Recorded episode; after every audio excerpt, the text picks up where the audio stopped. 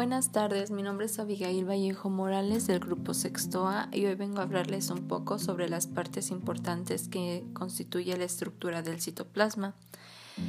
Entre ellas está el nucleolo, el núcleo celular, el ribosoma, las vesículas de secreción, el retículo endoplasmático rugoso, el aparato de Golgi, el citoesqueleto, el retículo endoplasmático liso, la mitocondria, el lisosoma y el centriolo.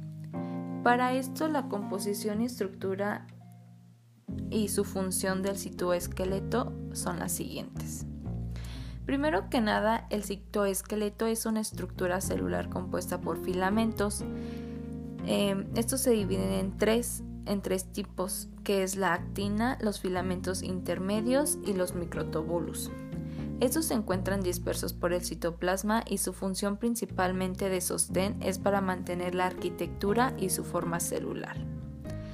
Eh, estos se clasifican de acuerdo a su tamaño y su función es proporcionar la estabilidad y formar a la célula.